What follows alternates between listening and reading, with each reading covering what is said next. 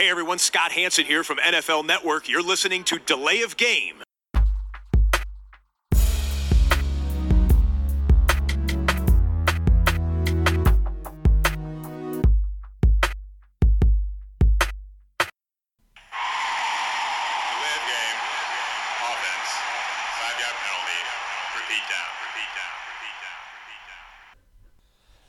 Of Game, der Football Podcast, die 47. Episode. Alles zu den NFC Topspielen der vergangenen Woche. Natürlich heute Rams gegen Packers und Vikings gegen Saints. Aber wir beginnen nach dem Biertipp natürlich mit den Cleveland Browns. Zunächst einmal begrüße ich für die Aufnahme dieser Woche den Christian. Hallo Tobi. Wie schon in der Vorwoche sind wir zu zweit. Aber das, Das hält uns äh, nicht auf. soll uns nicht aufhalten. Bier, was hast du? Äh, ja, Bier, richtig, das ist ein gutes Stichwort. Ich bin schon voll im Cleveland Browns-Modus, aber ähm, ich habe ja von Hopfenstopfer ein California Sunset West Coast IPA. Ja, endlich mal wieder ein IPA. Christian, was hast du? Äh, Vulkan, das ist ein helles und kommt aus der Vulkaneifel, daher der Name. Ah, okay, das ist naheliegend. Das ist nicht Ja, besonders ja, kreativ, ja. aber es Hm, ist weiß nicht. irgendwo naheliegend. Ist Ja. kein schlechter Name, Vulkan. Wir testen mal. Mache das jetzt mal so. so.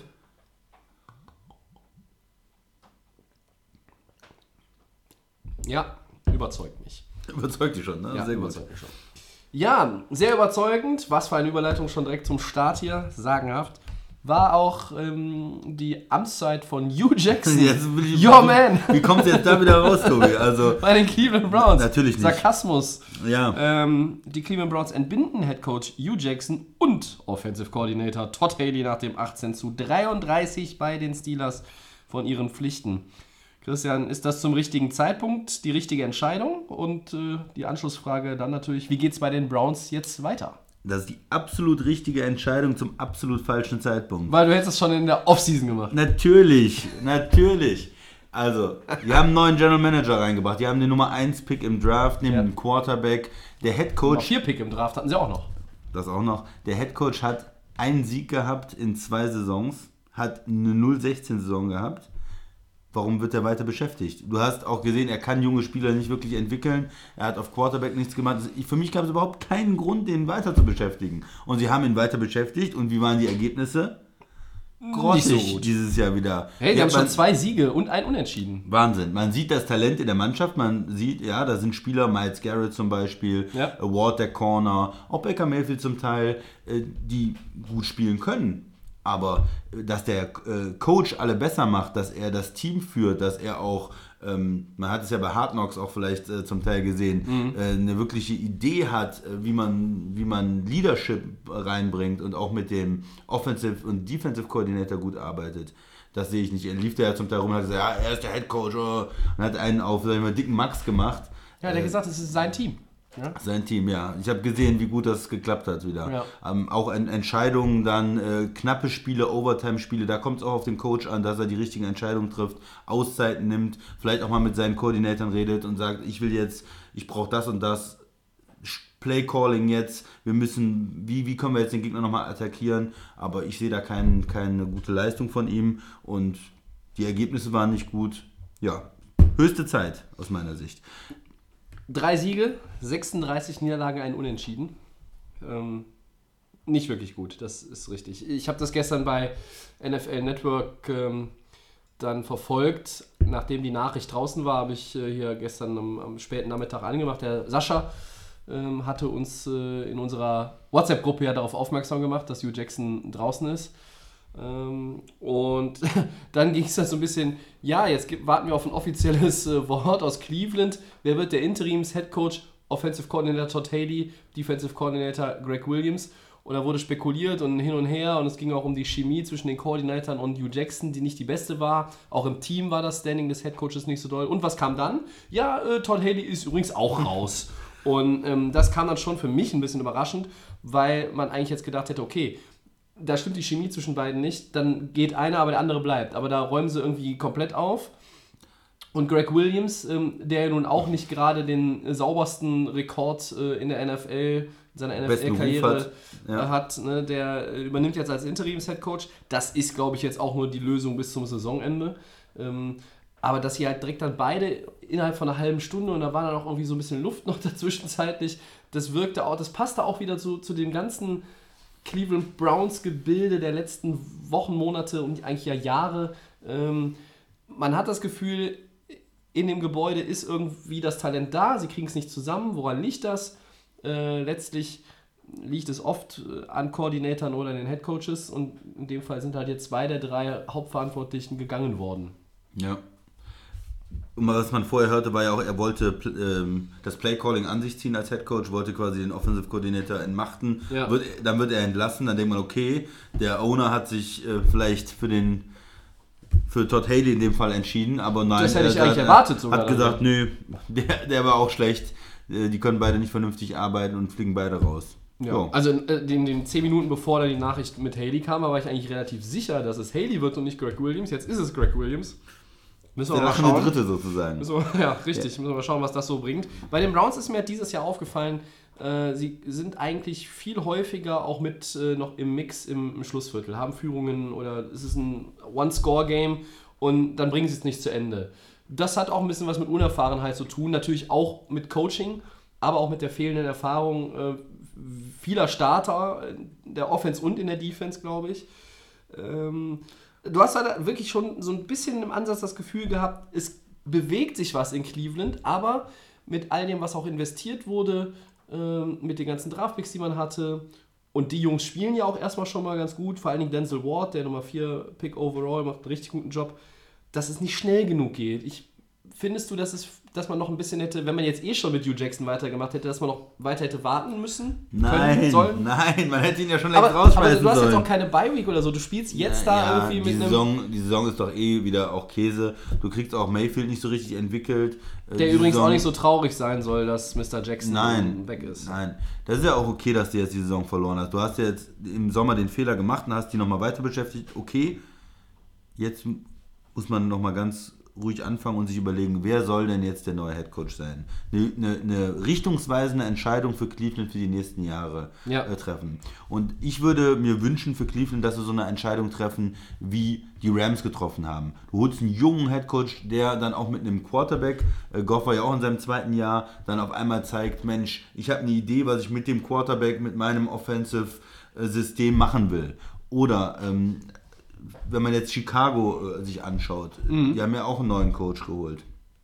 Dass man, wo man sieht, da geht es in die richtige Richtung. Ja. Äh, Oder selbst äh, so eine Sache wie die 49ers, die einfach gesagt haben, so, das, Kyle Shannon, das ist unser Mann, der kriegt einen langfristigen Vertrag, wir bauen hier die nächsten fünf Jahre was auf, wir, ne, solche Entscheidungen, dass man jungen, guten äh, Coach holt und den auch, ähm, dem auch die Power gibt und die ein bisschen langfristige Perspektive mit dem Team was zu machen. Ich glaube, dann könnte das in Cleveland wirklich was werden. Jetzt dieses Jahr nochmal einen vernünftigen Pick mitnehmen, das Team nochmal verstärken.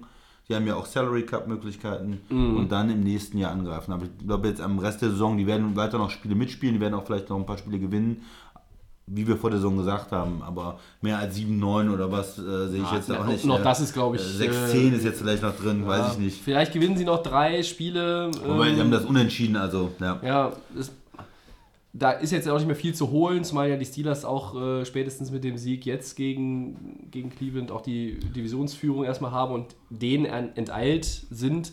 Äh, interessant ist, habe ich gelesen, dass die letzten fünf Head Coaches in Cleveland alle rausgegangen sind nach dem zweiten Spiel gegen Pittsburgh in der jeweiligen Saison. Ähm, dazu gehört auch jemand wie Pat Schirmer, der bei den Giants gerade versucht, ein äh, ja, schlitterndes Schiff wieder halbwegs auf Kurs zu bringen, mit mäßigem Erfolg. Ähm, ja, bei Cleveland bin ich gespannt, was passiert. Gehen sie Richtung College, greifen sich da jemanden? Oder wird es eher so sein, bei den Playoff-Teams will dann Offensive Coordinator, die gut sind, die einen guten Job machen, dass die dann vielleicht ähm, da in die Verlosung kommen? Ähm, muss man mal schauen. Äh, ne? Rams, Chiefs äh, und so weiter. Da sind so ein paar Kandidaten. Das wird aber dann ja auch erst äh, im, im Januar eine richtig heiße Kiste vermutlich. Bis dahin wird jetzt Greg Williams das, das Ding übernehmen. Ähm, Schadensbegrenzung. Ja, und ich glaube, der Fokus sollte eher auf die Offense sein, dass man den Quarterback, Ja. den man so hoch gedraftet hat, dass man den entwickelt, dass der jetzt nicht zwei, drei schlechte Saisons spielt und dass man den verheizt oder dass der in Frage gestellt wird, sondern dass man den wirklich jetzt in den nächsten zwei Jahren ähm, entwickelt und stark macht und dass man da einen guten, ähm, Offensive Coordinator oder Offensive-minded Coach wird Ja, es sein. Es wird genau jetzt das, keiner, ja. der über, sich über die Defense definiert. Das ist nicht das, woranach die Browns jetzt streben und auch nicht streben sollten, meiner Meinung nach. Ja, Nummer zwei, NFC Topspiel. Die Rams haben gegen die Packers gespielt und gewonnen. 29-27, Tobi. Wir haben es zusammen geguckt. das ist richtig. Ähm, willst du das, die Auflösung vom Gewinnspiel machen? Wer ist Ja, der Gewinner? die, die, die hängt ja damit zusammen. Informiert ist er schon, er hat uns auch schon geschrieben. Nochmal auch hier offiziell im Podcast und nicht nur über Facebook und Twitter. Ähm, Glückwunsch an Lukas Dietrich. Er ist der Gewinner äh, unseres ersten Delay of Game Gewinnspiels, was wir gemacht haben. Ich glaube, in der Offseason habe ich schon mehrfach irgendwelche Gewinnspiele angekündigt. Das äh, haben wir dann aber nie durchgezogen.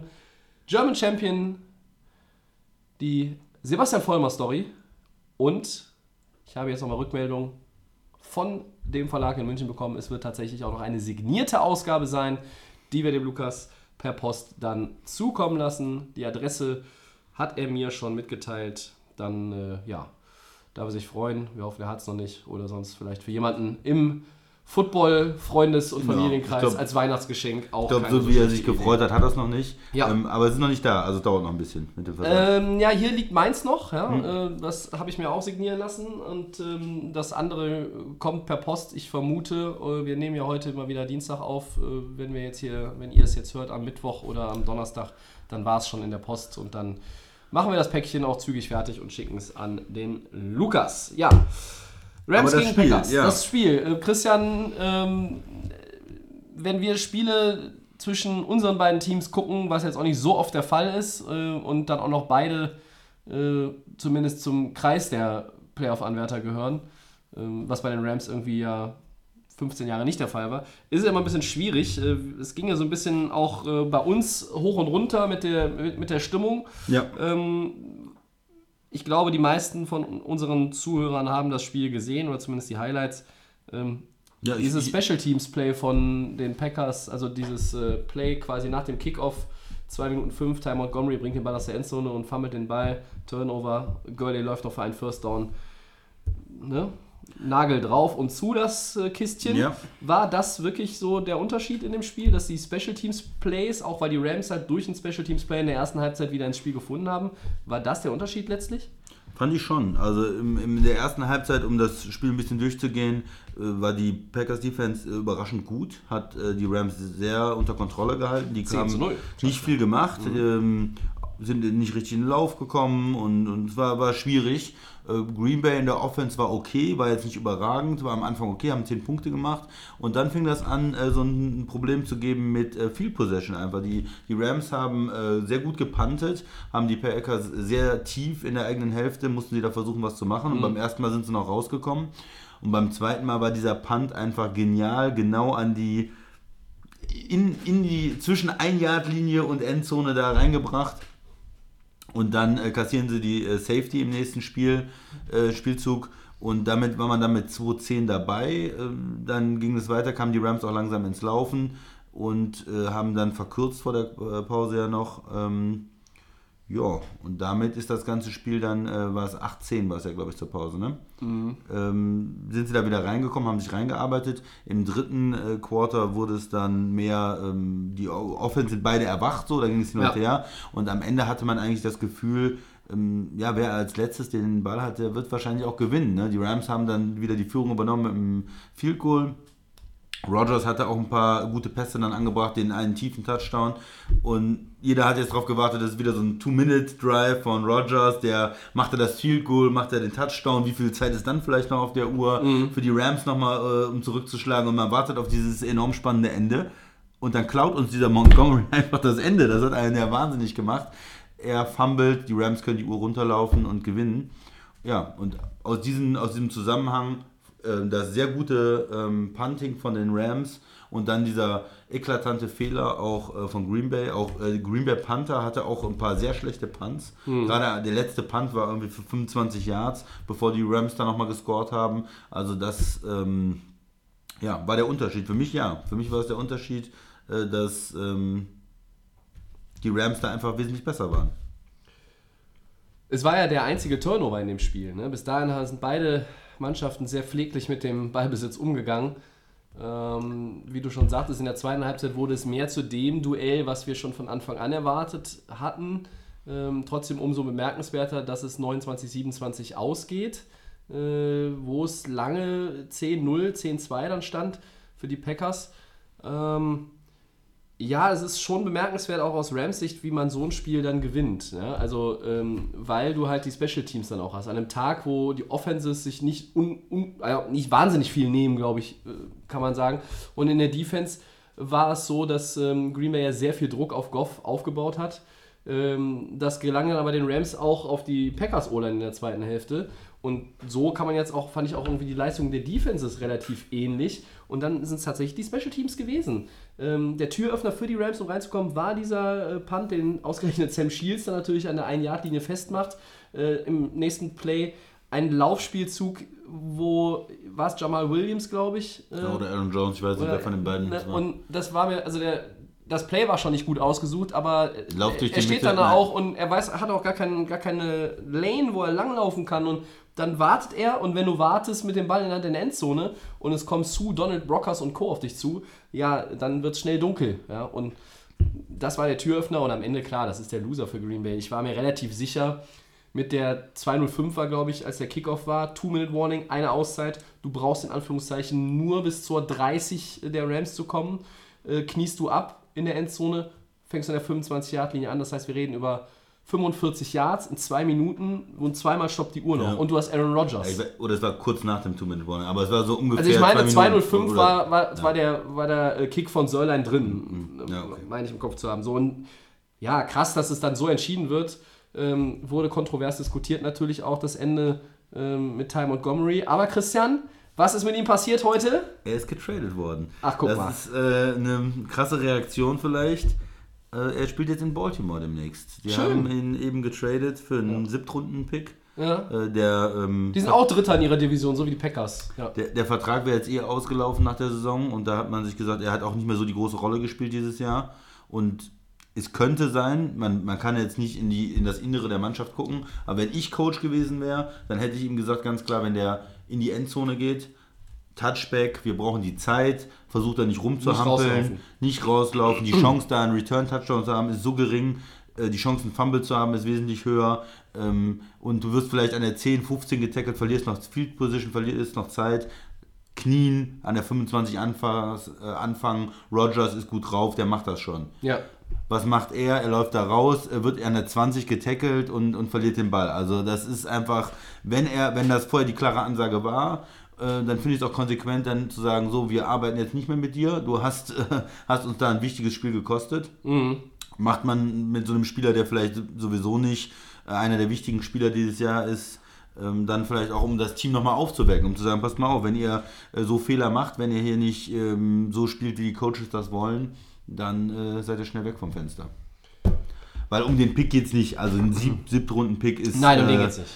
ist we- sehr wenig wert. Es geht, weil es wirklich den Spieler wollen wir nicht mehr. Das war nicht ganz, mehr ganz klar. Also, Ja. ne, äh, ob das jetzt der Auslöser einzig und alleine das, äh, das Play war gegen die Rams, wissen wir jetzt noch nicht äh, in der Sekunde, wo wir darüber sprechen. Aber du willst mit dem Spiel nicht mehr weiterarbeiten. Ob das jetzt, ne, aus dem Grund sicherlich, ob das der alleinige Grund ist, wissen wir nicht. Aber Ja. wie du sagst, weniger Rolle im Team gehabt oder, oder unwichtigere Rolle, das überrascht nicht und dann ist dir der Pick egal. Ähm, im, Zweifel sage ich dann immer, schickst den für eine Kiste Bier weg. Ja. Ne? Der ist dann der siebte ist Pick dann Latte. ähnlich, Ja. ja. du kriegst vielleicht noch einen äh, Kompensationspick in demselben Draft. Äh, ne? Und ich sage mal so, die Siebtrunden-Picks sind jetzt nicht unbedingt immer Kandidaten dafür, äh, im ersten Jahr auch direkt irgendwo eine Starting-Rolle zu bekommen. Äh, die sind, landen meist im Practice-Squad. Wenn die überhaupt das Ja, äh, ja, und manche schaffen es genau. auch gar nicht. Ja. Ähm, ja, äh, über die Rams reden wir jede Woche. Wir mussten sie heute, jetzt haben sie jetzt uns mehr auf die Packers konzentriert. Was soll man sagen? Die Rams sind 8-0 und wir kommen in äh, unserem Vorschausegment ja sowieso nochmal auch drauf zurück. Äh, nochmal wegen der Packers, Christian. Wie geht's denn für die weiter? Ich habe jetzt mal nachgeguckt. Die nächsten vier Spiele spielen die dreimal auswärts, äh, Green Bay spielen. In Ja. New England. Ja. Zu Hause gegen Miami, in Seattle. Ähm, die für uns haben wir Sonntag parallel auch nochmal so ein bisschen uns drüber unterhalten, über die Seahawks. Äh, die sind die- 4-3, die sind jetzt irgendwie gar nicht so schlecht. In der NFC ist man da gut positioniert. Die Division ist weg, weil die Rams haben vier Spiele Vorsprung. Und dann spielen sie in Minnesota. Das heißt, es sind drei schwere Auswärtsspiele und ein Heimspiel gegen Miami. Der Schedule für die Packers ist im letzten Saisondrittel leichter. Aber was müssen sie denn jetzt holen aus den vier Spielen, um dann, deiner Meinung nach eine realistische Playoff-Chance zu haben? Alle vier? Nee, Drei? Alle, alle vier brauchst du nicht, denke ich mal, aber drei wäre natürlich sehr gut. Ähm, ja, es wird sehr schwer. Aber du es, solltest eigentlich schon in Foxborough gewinnen. Es wird sehr schwer. Ähm, das ist ohne Frage. Das hat man aber schon gesehen äh, im ersten Saisondrittel, als man einfach auswärts in Washington verloren hat, was jetzt keine Übermannschaft ist, was in Detroit verloren hat äh, und als Team nicht wirklich gut gespielt hat. Man hat jetzt gegen die Rams ein gutes Spiel gemacht. Keine Frage, verliert knapp bei den Rams, kann man, man dann darf da verlieren, aber man hätte vielleicht vorher die Spiele nicht verlieren. Auch das Unentschieden gegen Minnesota war ein bisschen unglücklich und dadurch ist man jetzt 3-3 und man hat die schweren Spiele in New England. Ähm, ja, ich glaube nicht, dass sie da unbedingt gewinnen, weil New England ist einfach extrem heimstark, spielt ja auch auf einem hohen Niveau. Vielleicht, ich denke mal, sie werden zwei von den äh, Vieren gewinnen und äh, werden vielleicht noch irgendwo im Mix sein für eine Wildcard, aber es wird schon extrem schwer sein für Green Bay dieses Jahr dann daran zu kommen. Wird man sich äh, in Ich denke, Green Bay am Ende an dieses Montgomery-Play erinnern müssen? Ja, oder vielleicht auch an, den, äh, an, an die Field Goals, die Crosby verschossen hat im Detroit-Spiel. Ja, oder oder an dem 52 Jahre gegen Minnesota, den er nicht ja, dann hast du nur schon drei Spiele, an denen du dich aufhängen Ja, kannst. Ne? Das, Das ist, ist, ja. Vielleicht wird das Spiel in Minnesota so ein Schlüsselspiel, Ja. wenn man das nochmal gewinnen kann. Äh, Das, das Gute für Green Bay ist, dass die Division noch nicht weg ist, weil einfach auch da jede Woche ein anderer gewinnt. Jetzt ist Chicago war hinten, jetzt ist Chicago wieder von, vorne. von 4 auf 1 mit einem Sieg. Ja. Min- Minnesota hat wieder verloren, Detroit hat wieder verloren. Das heißt, wenn das so bleibt, äh, man spielt auch nochmal gegen Chicago, äh, man spielt nochmal gegen Minnesota und man spielt nochmal gegen Detroit. Das heißt, man hat da auch alle Möglichkeiten in der Division vielleicht sogar als, ich sage mal, irgendwas 10, 5 und 1 oder äh, so die Division zu gewinnen. Ähm, ja. vielleicht ist das dann noch die Möglichkeit, in die Playoffs zu kommen. Gar nicht über die Wildcats, sondern über, ähm, über die Division dann nochmal. Wir reden ja auch noch über die Trades nachher, ähm, die so passieren, während wir hier sprechen und die schon vor unserer, vor dem Start der Aufnahme passiert sind. Da sich aber immer mehr tut, müssen wir jetzt den nächsten Packer reinbringen. Ty Montgomery ist nicht der Einzige, der flöten gegangen ist. Äh, die Redskins äh, holen Haha Clinton Dix. Oh! Sehe ich hier gerade auf meinem Smartphone. Christian, äh, du hast bei den Packers meistens im Kopf, wie die vertragliche Situation ist. Ja. Clinton Dix im letzten Vertragsjahr, richtig? Ja, richtig. Äh, der spielt im Moment seine, war ein First-Round-Pick und Ja. äh, spielt damit die Fifth-Year-Option. Und müsste, wenn ich das richtig im Kopf habe, nächstes Jahr dann auch äh, fett bezahlt werden. Ja, das würde er so sehen auf jeden Ja. Fall. Er ist ein äh, First-Round-Pick und äh, hat auch immer mal wieder gut gespielt. Ist ja so jemand, wo man dann erwartet, auch dass er einen großen Vertrag unterschreibt und als Ja. Stütze des Teams agiert. Ja. Aber er hat auch in den letzten Jahren immer mal wieder schlechte Spiele gehabt, nicht gut gespielt. Äh, das Safety-Play dieses Jahr von Green Bay ist in der Kritik. Auch er ist in der Kritik. Und ähm, ja, es gab schon Reports, dass er eventuell getradet wird, weil sie ihm auch keinen großen Vertrag anbieten wollen äh, nach der Offseason. Dass man das jetzt macht, in der Situation, wo man vielleicht noch in die Playoffs kommen will, Ja, das wundert mich ehrlich gesagt. wundert mich ein bisschen, weil es ist im Moment Also du kannst am Ende der Saison ja sagen, äh, adios, vielen Dank und alles Gute, aber jetzt äh, finde ich das ein, also Montgomery brauchen wir nicht drüber diskutieren, aber diesen Clinton Dix Move, den wir jetzt, ich suche jetzt hier gerade, während du darüber äh, gesprochen hast, äh, versuche ich rauszufinden, was sie, was sie bekommen. Ähm, ich kann ja aber Adrian nicht Peterson. so... Nee, das wäre vielleicht auch mal ganz witzig. Ähm, aber wie, wie siehst du das denn? Dass es, also ich Ja, das meine, Problem, dass was es ich jetzt sehe, jetzt ist wenig halt Sinn macht sportlich, Genau. gerade in der Situation. Wa- Was ich jetzt nicht sehe, ist ein, ähm, ein Spieler, der ihn der ersetzen kann, weil sie hatten die andere Safety-Position offen schon, das ist Morgan Burnett gewesen, der Ja. ist zu ähm, den Steelers gegangen, äh, da haben sie jetzt mit Bryce jemanden, der nicht so toll gespielt hat bis jetzt. Sie hatten in der äh, zweiten Runde letztes Jahr Josh Jackson geholt, der ähm, nee, nicht Jackson, Josh Jones heißt er, glaube ich, geholt. Ja. Auf jeden Fall in der zweiten Runde, der normalerweise dann auch mal Starter werden könnte, hat sich aber auch gegen keinen von beiden da durchsetzen können. Mhm. Das heißt, ja, wer, wer soll da jetzt irgendwie was machen? Wer, wer soll jetzt die beiden Starter in Green Bay ist für mich ein Fragezeichen auf der Safety-Position. Äh, auf jeden Fall. Also ich, wenn man in der Division jetzt steht wie die Packers, das ist Platz 3, aber du bist 3-3-1, du bist quasi einen halben Sieg, äh, so ein halbes Spiel hinter dem Divisionsführenden. Äh, diese Division wird keiner mit 13-3 oder 12-4 dieses Jahr gewinnen, da können wir uns einig sein, weil auch die Vikings nicht gut genug sind. Äh, Das sind übrigens die Vikings, die von dir auf 14-2 gesetzt wurden. Ich erwähne das immer mal gerne. ja, danke, wieder, Tobi, das ist richtig, Ja, ja. ja, ja, wir kommen zu den. Ich habe die Games, Game Picks übrigens mal ausgerechnet. Sehr gut. Die bisherigen. Sehr gut. Äh, so viel äh, schon mal. Äh, Ich habe auch auf Jacksonville in London gesetzt gegen Philly jetzt. Ja, wie lief das denn so? Das lief auch sehr Hast du gut. den guten Black Bortles hast du mir da angekündigt? ja, ja, ja. Hm. ja, der war nicht da. Ja. Nee, aber das ist schon überraschend. Ich sehe jetzt hier gerade noch nicht. Jetzt sehe ich es. Ähm, die Redskins äh, senden einen Viertrunden-Pick äh, nach Informationen von Tom Pelissero zu den Packers und äh, Green Bay schickt dafür den Kollegen Clinton Dix nach Washington. Ähm, über die wird nachher auch nochmal zu reden sein, Washington. Wir wollen aber? Sehr jetzt nochmal auf das zweite NFC-Topspiel eingehen. Da gewinnen, oder hattest du noch was Dringendes zu den Packers? Äh, nee, ich wollte äh, Packers überhaupt nicht, aber Rams wollte ich eigentlich nur noch Ja, was sagen. gerne. Ist eine, eine Qualität, einfach so ein Spiel zu gewinnen. Ja. Eine, eine Mannschaft, die da einen guten Fight liefert, wo vielleicht auch in der ersten Halbzeit offensiv dann nicht alles so läuft, wie man sich das normalerweise vorstellt. Gurley am Ende auch mit einer Wahnsinnsaktion, finde ich. Er hat die absolute Übersicht, er macht da keinen Fehler. äh, Er geht nicht in die Endzone, er geht nicht ins Aus, sondern er geht einfach Nein, runter. er Uhr nimmt- holt das- First Down, Er holt das First Down, geht runter, ist für Fantasy-Owner vielleicht nicht die optimale Lösung, aber sportlich 100% Daumen hoch. So möchte ich so Spieler sehen, die die Spielintelligenz haben, die genau wissen, das ist die Situation, mein Team gewinnt, wir können abknien und keinen Firlefanz da macht. Also ich denke auch die Coaches sind da äh, absolut Ja, zufrieden. well-coached Team. Ja, das, äh, ja, Respekt. Das ne? ist ein guter, äh, gutes Coaching. Das war, ähm, den, der, der Gegner hat den einen Fehler gemacht und den nutzt man aus. Man holt das First Down und dann ist das Spiel vorbei. Da gibt's gar, Aaron Rodgers kommt gar nicht an den Ball. Richtig. Der kann auch kein Hail Mary werfen Richtig, oder irgendwas anderes. richtig. Du gewinnst das Ding einfach. Das ist gut. Aber die Fantasy-Owner von Todd Gurley, die hatten schon wieder 190 Yards und einen Touchdown bekommen. Also wenn denen die Punkte noch oben drauf fehlen, wo der schon 20 Fantasy-Punkte gemacht hat, dann, Dann stimmt sich- was in deren Team genau, nicht, ja? wenn die deswegen ja. verloren Ja, haben. Ja? das stimmt. Also in unserer Liga hat der Sascha den, der hat dick gewonnen und der war jetzt nicht traurig über die Aktion, glaube ich. Der hat sich nicht geärgert. Ähm, nun sind wir keine 12er-Liga, sondern eine 8er-Liga. Da sind die Teams eh besser besetzt. Äh, Das soll jetzt mal auch an der Stelle nicht unerwähnt bleiben. Aber ähm, den Kommentar von ihm äh, dazu fand ich halt auch noch ganz nett. Er, er macht sich Gedanken. Das äh, gefällt mir persönlich ganz gut. Ähm, Und vielleicht in der Defense der Ja. Rams, Aaron Donald ist einfach ein Monster. Ne? Der hatte, ja, ist Slow nicht, Start. ist nicht bei jedem Spiel erwähnt worden. Die, die, die Packers O-Line hat auch nicht schlecht gespielt, aber er hat dann doch die entscheidenden Sachen, Third Down, Sacks gehabt. Äh, zwei Sacks hat er, glaube ich, gehabt, hat dann dem Spiel doch in entscheidenden Momenten seinen Stempel aufgedrückt, war von den Guards dann nicht zu halten, ähm, von den Packers Inside.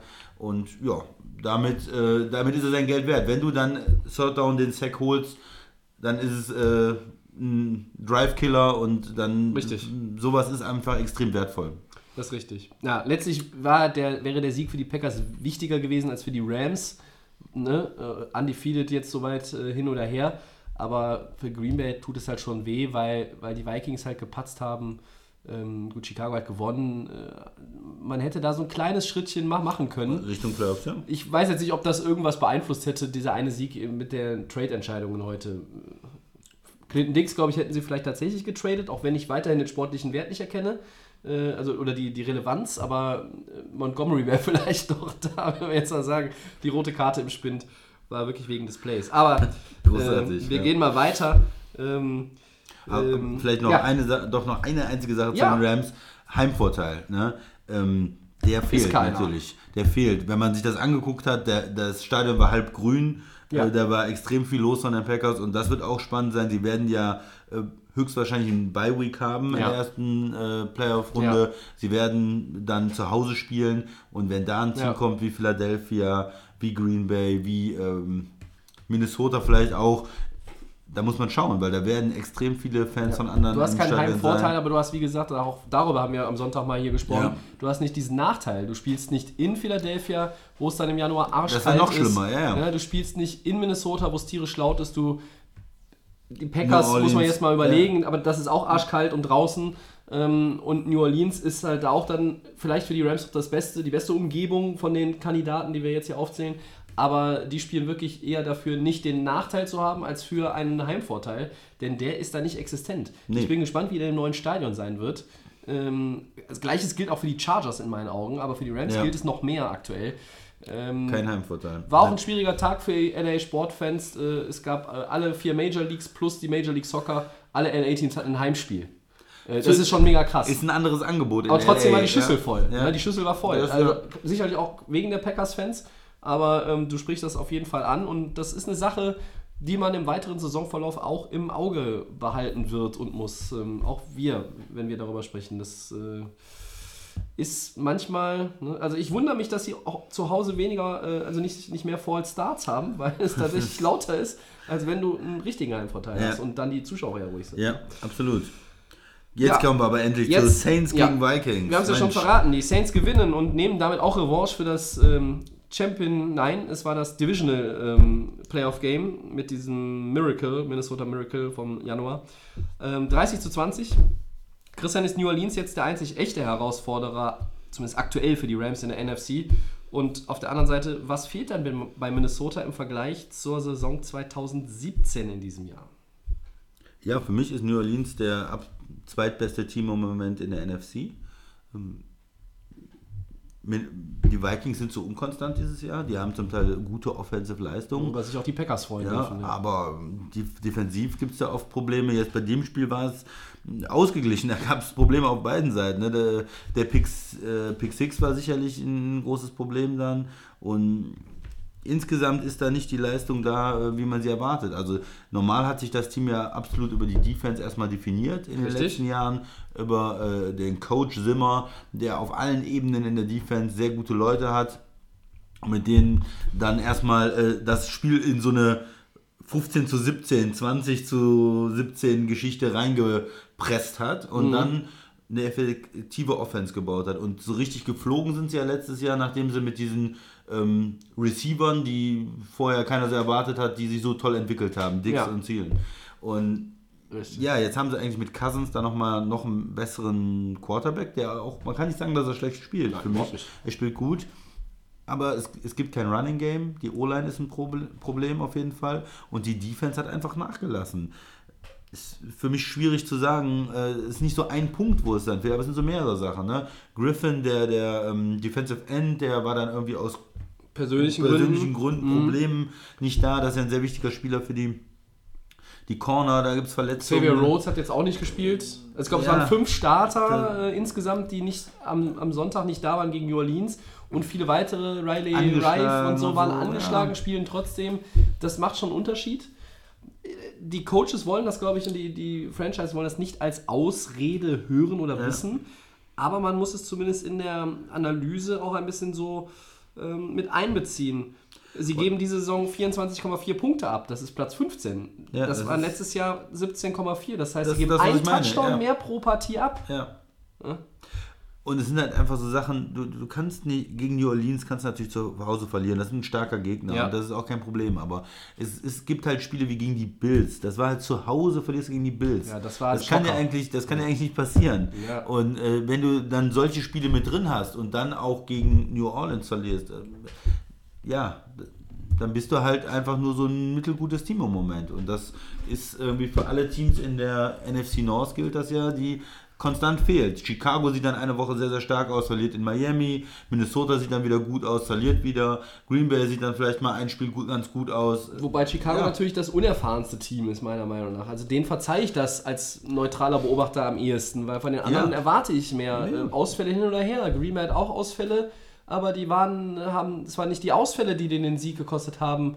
Ähm, Und bei Nein. Minnesota ist es das jetzt letztlich auch nicht, denn du äh, verlierst 30 zu 20 gegen die Saints, wo Drew Brees nur 120 Passyards hat. hat. D- Wie geht das denn? Wenn man das vorher gehört hätte, diese Statistik, hätte man, hätte man gesagt. äh, Gewinnt die Minnesota mit 14. Ja. Ja? Ja, aber New Orleans war sehr effektiv. Ja. Äh, Breeze war auch effektiv. Der hat zwar nicht viel Yards geholt, aber was er gemacht hat, war effektiv. Die hatten ja auch dann nicht so viel den Ball, weil der auch die Defense gescored hat. Und Ja. über Lauf, äh, Camara hatte zwei Touchdowns. Richtig.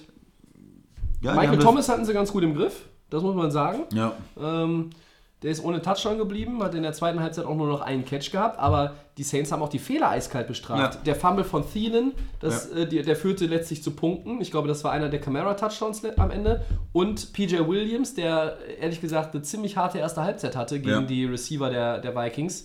Thielen hat ja schon wieder über 100 Yards gemacht, also ne, Ja. acht äh, Spiele in Folge mit 100 Yards plus als Receiver hatte bisher in der NFL nur Calvin Johnson, ja, unser Freund Megatron. Äh, und dann Williams mit dem Pick Six, und das war eigentlich die Vorentscheidung. Die haben diese zwei Turnover zu 14 Punkten genutzt. Ja, glaube ich. Und das ist Ja, und eiskalt. die, die Saints Defense spielt jetzt auch wieder besser. Die hatten ja am Anfang der Saison, äh, sind die in so ein Loch gefallen, gegen die Temper zum Beispiel war ja ganz, Ja, ganz da schlecht waren sie irgendwie noch nicht so richtig da. Da waren sie nicht so richtig da, aber jetzt spielen sie eher so wie letztes Jahr. Das heißt, die sind nicht absolut überragend, aber haben Ja. genug Talent, um da auch ähm, der Offense an mal einem schlechteren Tag oder wenn es da nicht ganz so läuft, dann auch zu helfen. Ein Team, ein komplettes Team ist das im Moment in New Orleans für mich. Und ein Auswärtssieg äh, in Minnesota, auch wenn es bei denen nicht ganz so gut läuft, Nimmst ist du nicht im wertvoll Vorbeigehen mit. ist wertvoll und ähm, die sind für mich in der NFC absolut äh, mit dabei. Ja, und zur Ausgangsfrage für mich tatsächlich der aktuell einzig, einzige Herausforderer wo, in der NFC für die Rams, wobei wir jetzt zu einem Team kommen wollen, das Ja, da, über die muss da man auch möchtest nachdenken. du, ne? also auch wenn du gegen die ein Heimspiel hast, die sind so ein bisschen der X-Faktor in der NFC für mich und für mich jetzt auch schon ein Wildcard-Lock, wenn sie nicht die Division sogar noch gewinnen äh, und die Saints überholen, aber Ich wollte noch eine Das Sache ist zu den Carolina, Saints- aber du wolltest noch was zu den eine, Saints eine sagen, Sache zu den Saints noch Ja. sagen. Und zwar äh, freut mich das auch, wenn die gut spielen, oh, weil die auch einfach für mich sympathisch sind. die sind auch schön, das ist schön anzugucken, was sie machen. Und Breeze äh. Seit, seit Jahren auch super sympathisch ist. Ähm, ja, ist vielleicht mal eine Frage auch an Jure. Gibt es Leute, die äh, die Saints hassen? Gibt es äh, vielleicht die Fans in der Division, die jetzt äh, Carolina-Fans sind, die sagen, boah, die Saints gehen mir total auf den Nerv, aber so als ja, als Beobachter mit der Offense seit Jahren, ähm, mit Sean Payton, mit Drew Brees, irgendwo habe ich Sympathien für die Ich Saints. find die, fand die immer schon auch toll, aber New Orleans mag ich, also habe ich wirklich auch so große Sympathien seit dem vergangenen Jahr, weil ich gesehen habe endlich mal, dass sie mit den Draft-Picks auch was Gutes gemacht haben. Sie haben in den letzten Jahren da, also mit dem O-Liner, mit dem Ryan Ramchick, haben sie einen richtig guten Griff gehabt, aber dann halt letztes Jahr natürlich mit Camara, einem Drittrunden-Pick, ähm, granatenmäßig eingeschlagen. Marshall Lattimore, der First Rounder, Defensive Rookie of the Year. Evan Kamara war Offensive Rookie of the Year.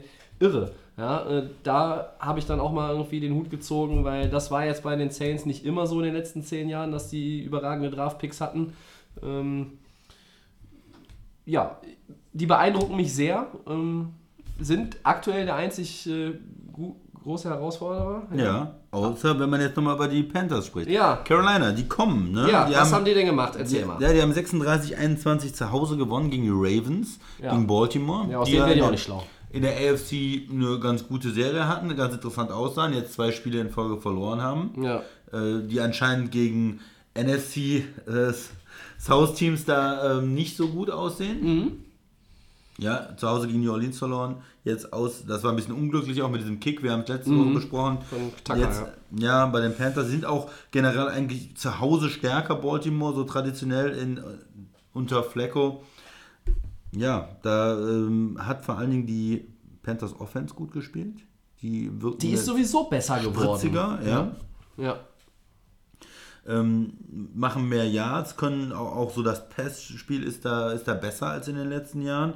Du hast immer noch äh, Cam Newton, der ein Wahnsinnsathlet ist, äh, was man manchmal vergisst, äh, was er, sobald die irgendwo 10 Yards vor der Endzone sind, da musst du immer damit rechnen, dass er den behält, Ja. einfach mal wieder läuft und den zu stoppen, wenn er mal in Schwung gekommen ist, da brauchst du ja drei äh, Corner oder fünf Safeties, weil äh, der hat eine Masse, der hat eine Power äh, und ist schnell ja, da, da haben sie natürlich noch Möglichkeiten auch in der Red Zone zu spielen. Ja, letztes Jahr auch einen guten Rookie gehabt äh, mit dem McCaffrey. Ja. Der auch schon mal zumindest den nächsten Schritt gemacht hat. Das ist jetzt kein Quantensprung in der Entwicklung, aber ein äh, Running Back, ähm, der bei anderen Teams durchaus auch eine gute Rolle spielen würde. Die werden froh, wenn sie ihn haben. Die Panthers haben ihn.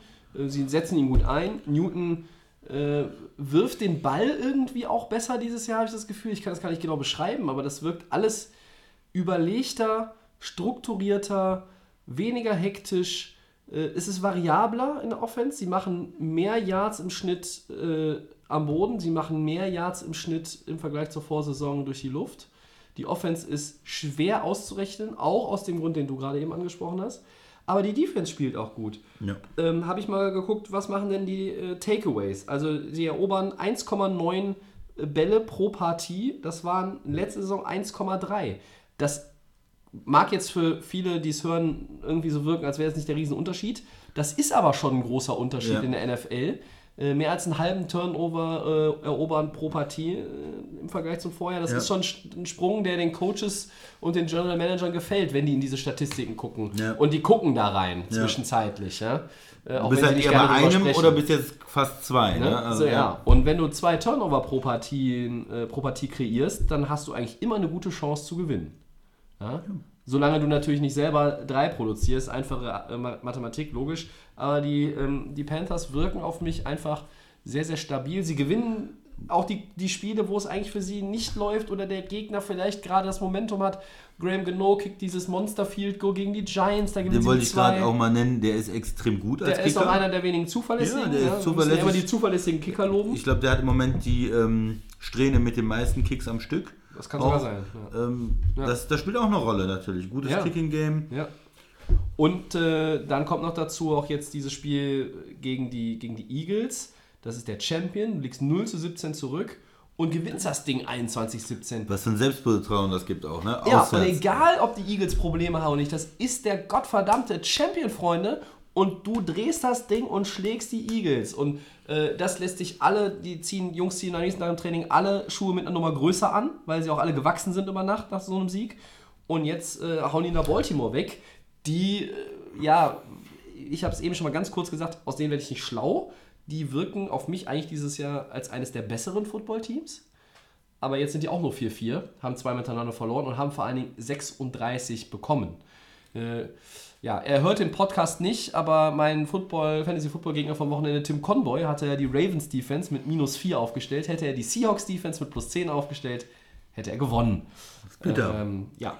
Das ist bitter. Vielleicht noch eine Sache, die spielen jetzt gegen äh, noch zweimal gegen Tampa. Mhm. Die spielen gegen Atlanta, gegen Cleveland, äh, Detroit, Seattle, Pittsburgh und zweimal gegen äh, die Saints. Das, ist, abgesehen von den New Orleans-Spielen, fast ein Soft-Schedule. Ne? Würde ich auch sagen. Ich meine, die beiden Spiele und das Pittsburgh-Spiel ist ein bisschen unangenehm, aber Detroit, Seattle ist so mittelmäßig und Cleveland, Atlanta, die ja extrem Probleme in der Defense haben und die zwei Tampa-Spiele, das ist schon, da sind sie eindeutig Favorit. Also Und wenn du- 10-6 mindestens. Du bist bei Ja. 5-2, also eher Kurs L5, würde ich sagen. Ne? Ja, und das ist dann mit den Saints zusammen eigentlich zwei Playoffs-Teams, die wir da, Ja. die wir da haben. Und ich hatte mir Sorgen gemacht am Anfang der Saison auch um die O-Line von den Panthers. Mhm. Ist ja auch seit Jahren nicht so äh, die Stärke des Teams. Die hatten ja auch Verletzungen dann auf Right Tackle. Ja.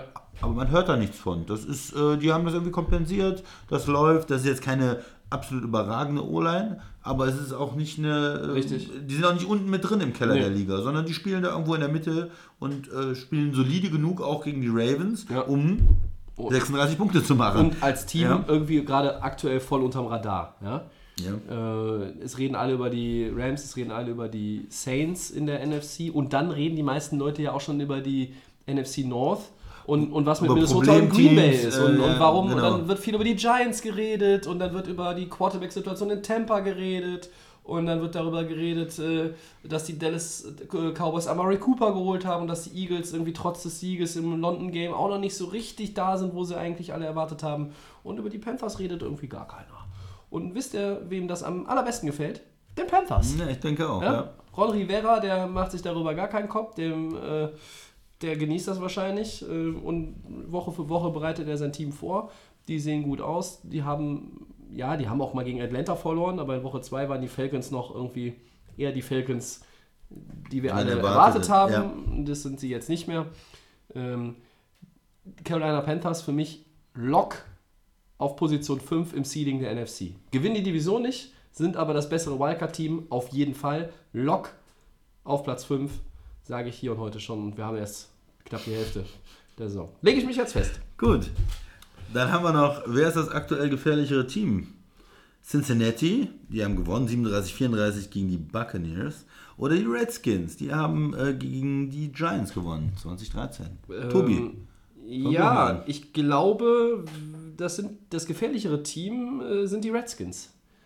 Äh, Die spielen in der schwächeren Division im Vergleich zu den Bengals, ähm, weil die Bengals sind ein Sieg vor den Ravens, die sind äh, knapp hinter den Steelers. Das wird auch eine harte Nuss da haben, wie sich irgendwo seinen, seinen Platz zu erkämpfen und sich durchzuboxen. Die Redskins sind für mich auch wenn, ja, ich habe ja eigentlich immer gesagt, die Eagles gewinnen die Division. Und ich sage jetzt auch noch nicht, die Redskins gewinnen sie und ändere damit meine Meinung.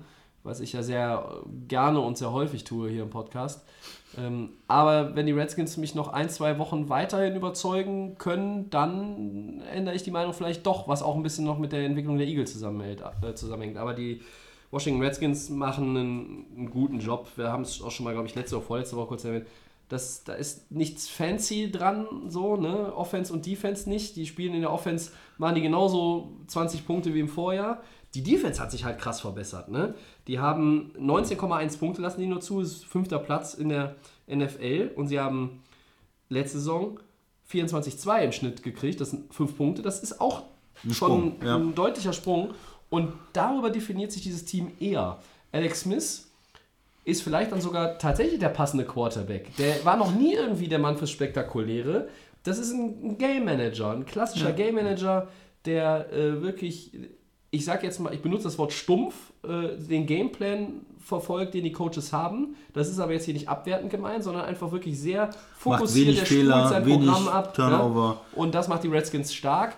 Aber sie leben eigentlich mehr dieses Jahr von ihrer Defense Und dem Running Game mit Peterson, dem der Running Game. Adrian Peterson, jetzt, der ne? irgendwie 150 oder was hatte mit, mit, mit Touchdown und ähm, mit 33 uns jetzt endgültig bewiesen hat, dass er doch noch äh, ein bisschen Benzin im Tank hat und wohl noch nicht mal auf Reserve läuft. Washington halte ich für das bessere Team. Cincinnati, äh, beide hatten jetzt nicht die tollen Gegner. Also die Giants waren keine guten Gegner und auch die äh, Buccaneers waren keine guten Gegner. Wir wollen mal kurz noch erwähnen, äh, wenn sie Fitzmagic früher gebracht hätten, nachdem sie Winston mal wieder gebencht haben, hätte Tampa dieses Spiel vielleicht sogar noch gewonnen. Sie haben ja sogar ausgeglichen und Cincinnati hat es dann noch, noch mit dem Field Goal gewonnen am Ende. Ähm, Cincinnati ist ein, ist ein solides Team, kein gutes Team. Washington ist für mich auf dem Sprung zum guten Team und deshalb Washington gefährlicher. Ja, ich, ich würde auch Washington nehmen, aber vielleicht noch ein, ein Punkt zu diesem ähm, Cincinnati äh, Buccaneers Spiel. Das war Wahnsinn auch. Also die lagen dick hinten, Cincinnati hat das Spiel absolut im Griff. Ähm, Winston hat dann wieder äh, Fehler gemacht, vier Interceptions insgesamt gehabt, Ja. glaube ich, die letzte für den Pick Six. Äh, die Coaches sind arm, sagen einfach, komm, es geht gar nicht mehr. Wir nehmen wieder Fitzmagic Ja, äh, unseren, rein. Ja. unseren besten Freund hier. Der- und der spielt ja schon wieder jetzt Der- auch. Der ist Starter. Der 34-Jährige äh, ist er, glaube ich, oder 35. Und er, ist 53. Wahnsinn, was er wieder macht. Er biegt das Spiel nochmal rum, kommt zum Ausgleich. Cincinnati gewinnt es dann doch ganz am Ende mit einem, mit einem Field Goal. Aber er hat es fast geschafft, dieses verloren geglaubte Spiel zu gewinnen. Und ist jetzt der Starter für nächste Woche. Also viel, ich fand es großartig. Viel Spaß in, Hat Spaß gemacht. Äh, mit Tampa, mit äh, Fitzmagic wieder. Er ist, wir hatten gesagt, es ist vorbei für die Saison, aber er steht nochmal auf und kommt nochmal zurück. Was vielleicht auch mehr über ähm, Winston, den früheren Nummer 1 Pick, sagt, als über ähm, Fitzmagic dann wirklich. Ja, So ist es. Ja, Woche 8 ist damit erledigt und äh, wir äh, sprechen ein bisschen über die Trades zur Trade Deadline, die Gerne. in diesen Minuten auch ihr Ende findet offiziell. Ähm, der einen oder anderen Move werden wir nicht mehr reinkriegen, weil er vielleicht erst in einer Stunde, nachdem wir auf Stopp gedrückt haben, dann publik wird. Äh, Love it or leave it wollen wir aber damit heute verknüpfen. Christian, haben wir in Woche 2, glaube ich, schon mal gespielt. Ähm, fangen wir mal an. Wide Receiver Demarius Thomas kriegt ein neues Zuhause. ja. Von den Broncos in Denver zu den Texans nach Houston. Die haben ja mit Will Fuller ihren ja, Nummer 2 Wide Receiver mit Kreuzbandriss verloren. Und wer den Tweet von uns gesehen hat, wir haben es in der Nacht von Montag auf Dienstag in unseren Trade-Vorschlägen, Wünschen, Prognosen, wie immer man es nennen will, hatten wir das tatsächlich drin. Ja. Hatten recht, das war ein bisschen von uns äh, ja auch zum Teil rumgesponnen. Ähm, aber da war es tatsächlich, weil uns auch klar war, Houston muss eigentlich was machen. 5-3, die wollen in die Playoffs, die müssen nochmal nachpolstern, weil außer der Andrew Hopkins ist da nicht mehr viel, wenn Will Fuller kaputt ist. Und jetzt haben sie Ja. Darius Thomas. Äh, love it or leave it. Ja, I love it. For both. Ähm, ich denke mal, für, für die Broncos, äh, die sind 3-5. Die Saison, äh, die Offense ist nicht wirklich gut. Die Saison sind hinten dran wieder. Wir haben in der Division auch zwei extrem starke Teams mit Kansas City und den Chargers. Und ähm, äh, Thomas kostet nächstes Jahr irgendwie 17 Millionen. Ja. Und Ja. der Cap Space, glaube ich, dieses Jahr auch nochmal 4 Millionen, der jetzt frei wird. Also, es ist auch eine Sache, Thomas, der war extrem wertvoll, als du Peyton Manning hast. Der hat dann auch alles aus dem rausgeholt und da sah der auch aus wie Ja. einer der besten Receiver der Liga. Aber wenn der mit Leuten jetzt äh, spielt äh, wie Keenum, da kriegst du einfach nicht äh, den Wert raus. Auch schon mit Osweiler oder Paxton Lynch, das, Das war ist- nicht wirklich gut. Ja, der macht noch ein bisschen was, aber das, das ist eigentlich nicht das, was du bezahlst dann für ihn. Und umgekehrt, du hast eben gesagt, die Texans brauchen unbedingt Verstärkung auf Receiver. Er kommt da in eine Rolle rein, er ist auch nicht der absolute Nummer 1 Receiver, das ist Hopkins. Er kann als Nummer 2 Receiver da eine gute Rolle ähm, spielen. Ja, ein Viertrunden-Pick äh, ist okay. Die Siebtrunden-Picks werden Ja, ausgetauscht zwischen genau. beiden, glaube ich. Ja? Ich mache mir ein bisschen Sorgen um die Texans, die äh, viele Picks abgeben und äh, in der Offense-Line, da, da fehlt es ja und da hat man auch jetzt nichts gemacht. Also ein Left Tackle äh, hätte ich vielleicht noch besser gefunden äh, für die Texans, aber okay, dann muss man halt versuchen, möglichst gute Receiver zu haben und den Ball möglichst schnell äh, loszuwerden. Ja. Etwas, was also, Deshaun Watson letztes Jahr gut konnte und dieses Jahr noch nicht so gut. Ja. Ja, also ich finde es gut und ich mag es auch für beide. Äh, bei den Texans ist halt trotzdem immer noch die Frage, wenn jetzt viele Picks, und die hatten ja auch schon für, für Watson dann auch Mhm. Picks abgeben müssen, die müssen langsam mal gucken, dass sie dann auch noch genug Picks haben, um das Team weiter zu verstärken. Ja, also O-Line muss da adressiert werden, ne, früher oder später. Eher früher. Ähm, Aber trotzdem hier für Das den Move, für ja. beide Seiten auch. Love it von mir. Die Broncos ähm, müssen sich verändern. Das ist ein Team, was im Wandel ist, was für mich so ein bisschen ähm, das Gegenstück in der AFC ist zu den Seahawks Mhm. die in der Offseason. Seahawks, die haben jetzt nicht irgendwie so einen kompletten Rebuild-Schalter da gedrückt, äh, sondern versuchen das so ein bisschen zu transformieren und noch einige wichtige Puzzleteile zu behalten. Das machen die Broncos auch. Ähm, sie shoppen jetzt nicht irgendwie Von Miller und, und Konsorten irgendwie auch alle weg, so wie jetzt man den Eindruck bei Oakland die Tage hatte, die verscherben quasi alles, was noch irgendwie äh, 2,50 Mark wert ist. Deshalb ist es für, aus Denvers Sicht auch mit Blick aufs nächste Jahr, wo so teuer ist, absolut richtig. Für Houston ist es jetzt auch richtig. Ob es langfristig Sinn macht, muss man abwarten. Auch nächstes Jahr. Ob, Ne, ob, dann muss man ihn krass bezahlen. Will Fuller kommt dann auch vom Kreuzbandriss zum nächsten Jahr mutmaßlicher zurück. Mit äh, QT, der auch gerade angeschlagen ist, hast du ja aber auch noch einen aufstrebenden Wide Receiver in dem Team. Aber du machst dich ja jetzt erstmal auf dem Papier gefährlicher. Ja. Du gibst Deshaun Watson noch einen Playmaker. Und ja, die O-Line ist äh, bröselig. Äh, Die in Denver mag im Vergleich zu der von den Texans besser sein. Ja. Aber du hast hier den besseren Quarterback, du hast das bessere Team, du hast die bessere Ausgangsposition. Das ist ein Win-Win. Deshalb gibt es da Liebe von mir. Und vielleicht auch für, ähm, für Denver nochmal, die haben auch einen ähm, guten Receiver in der Hinterhand, jetzt neben Sanders nochmal einen Rookie, der jetzt auch mehr Spielzeit bekommt. Also das natürlich, du willst auch dann Mhm. andere Spieler genau, Ja. äh, entwickeln dann auch. Ne? Ja, zweite, ähm, den wir hier haben, ist Golden Tate. Der äh, Wide Receiver geht von den Lions Detroit zu den Philadelphia Eagles für einen Drittrunden-Pick tatsächlich. Ja. Tobi, wie sieht's da aus? Äh, das gibt von mir einen Leave It. Oh. Ähm, weil ich bei Detroit nicht verstehe, warum man den besten Receiver abgibt, wo man in der Saison eigentlich noch alle Möglichkeiten hat. Der Mann ist 2019 ein Unrestricted Free Agent. Und wenn du den nicht bezahlen willst, dann lässt du den halt im jetzt, jetzt gehen. Du kriegst einen Drittrunden-Pick, aber ich weiß nicht, ob es vielleicht nicht sinnvoller gewesen wäre, den Drittrunden-Pick zu behalten und jetzt versuchen, in die Playoffs zu kommen. Dir geht ein Playmaker in der Offense flöten. Ja? Das, ist ein, das ist kein Top-Receiver, das ist aber in Detroit in meinen Augen der beste Passempfänger.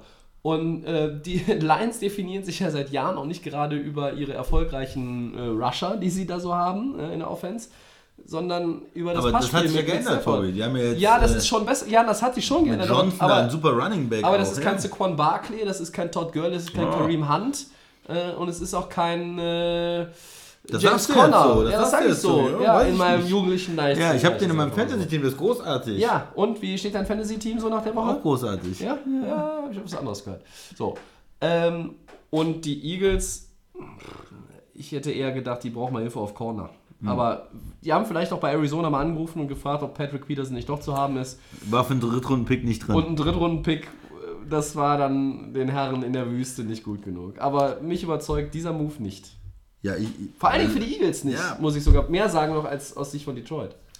Love it. Äh, Ich finde super. Also erstmal äh, die Eagles, die wollen sich natürlich verstärken. Ähm, auf äh, Wide Receiver, äh, Da, da läuft es in der Offense noch nicht so gut äh, wie letztes Jahr. Auch Nelson Aguilar, der, der Wide Receiver, der spielt unter seinen Möglichkeiten irgendwie. Der hat letztes Jahr für mich besser gespielt. Das stimmt. Ähm, da mit, mit Golden Tate hast du jemanden, der auch äh, viel Yards ähm, after the catch holen kann, der also angespielt wird, dann gut sich auch mit dem ähm, Ball bewegt.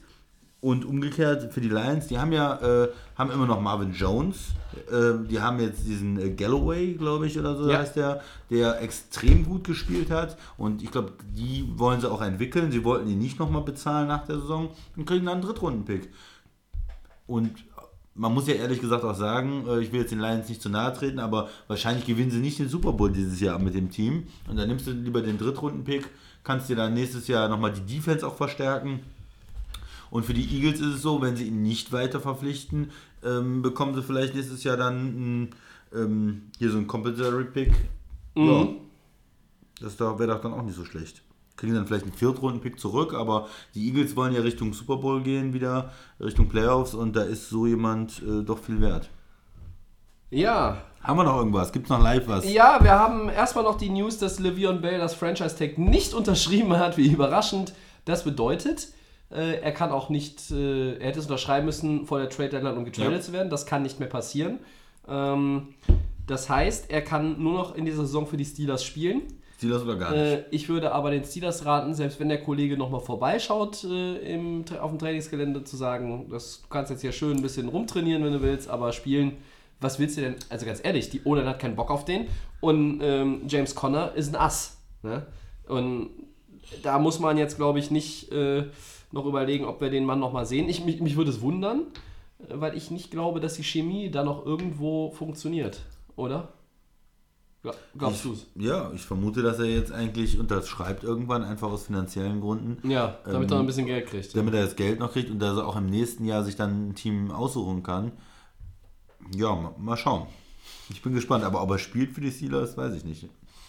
Ja, aber einen haben wir noch. Äh, den, der steht jetzt hier auch schon ein bisschen länger auf meinem Handy. Ähm, ich habe ihn aber jetzt nicht vorher gebracht, weil ich warten wollte, dass wir hier noch bei für Love It or Leave It den dritten haben. Und zwar sind die Rams mal wieder aktiv geworden.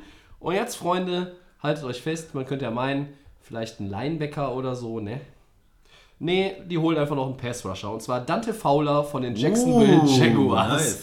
Und hier kommt äh, der Preis. Die Rams traden einen 2090er Drittrunden-Pick und einen 19. 2020er Fünftrunden-Pick nach Jacksonville für den Defensive End Dante Fowler. Wird ein bisschen voll. Vielleicht stellen sie jetzt auf eine äh, Fünfer Defensive Line um. Man weiß es nicht. Christian, was sagst du dazu? Für die, für die Rams finde ich sehr gut. Sie sind all in die Saison. Sie haben es vor der Saison gezeigt. Sie zeigen es immer wieder. Äh, das Team, was so weit vorne ist jetzt, äh, holt noch einen guten Mann. Der hat in Jacksonville eine Menge Potenzial gezeigt. Und vor allen Dingen ist es noch was, was fehlt in der Defense. Also sie haben ja extrem guten Druck innen. Wenn man Defensive Tackle ähm, sagt, äh, vielleicht auch Defensive End, aber hauptsächlich Tackle. Donald ist eigentlich als Defensive Tackle gelistet. Ne? So, und jetzt holst du noch einen End, so einen klassischen Edge-Spieler dazu, der also wirklich außen spielt, äh, der die äh, Tackle von außen angreift, über, über Speed kommt auch. Und das passt eigentlich äh, ganz gut zu ähm, ja, dem, was sie haben. Also das ist eine gute, eine gute Ergänzung. Der Preis, zwei Picks, ja, aber klingt eigentlich auch noch machbar.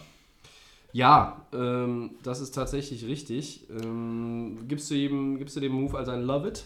Ja, und für Jacksonville vielleicht da die Erklärung, die Saison läuft nicht. Ja. Äh, Man versucht da vielleicht schon mal für die Zukunft zu planen und die haben ja auch extrem viel in die D-Line investiert schon und wollten da wahrscheinlich jetzt auch mal äh, ein bisschen ausgeglichener werden im Team, weil also D-Line, äh, Jacksonville D-Line ist eigentlich äh, so der, der größte Block, die sind ja die Ja. Topspender in der Liga und wollen da vielleicht äh, ein bisschen von runterkommen auch. Ja, ähm, ich, ich gebe dem jetzt, aus Rams Sicht ist das schon ein Love It. Der Preis ist nicht zu hoch. Äh, andere gehen etwas pfleglicher mit ihren Draftpicks um als die Rams natürlich, das stimmt. Ähm, aber um den alten NBA-Vergleich zu ziehen, Christian, es waren keine drei First-Rounder und Eddie Curry. Oder für Ja. Eddie Curry. Ja. Ähm, das ist aber äh, auch was für die NBA-Freunde.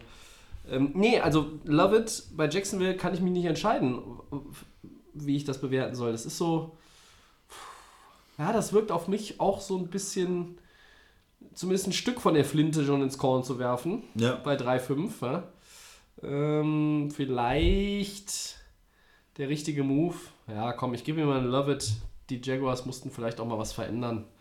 Ähm, wir können noch hier eben ähm, die Salaries und Cap-Hits äh, für die Trades heute auch ganz frisch reinbekommen. Können wir ja nachgucken. Also die Eagles zahlen 3,7 Millionen für Golden Tate, die Texans 4,5 für Demaris Thomas, die Redskins 3,1 Millionen für Clinton Dix, die Ravens 379.000 Dollar für Ty Montgomery und die Rams für Dante Fowler Jr. 1,9 Millionen. Das kann man sich sogar noch leisten. Offenbar. Ja, dann aktualisieren wir hier nochmal auf dem Smartphone. Nicht, dass wir irgendwas Wichtiges vergessen haben. Hm? Stimmt was nicht? Das, das rauscht so. Ja, das ist das, äh, das ist das Klo über uns. Das rauscht so. Hm? Keine Ahnung. Was meinst du denn? Nee, ansonsten haben wir offenbar hier keine Trades. Alles weitere entnehmt ihr der örtlichen Presse und Twitter und Facebook. Und äh, können dann mal in Richtung Woche 9 marschieren, oder? Ja, absolut.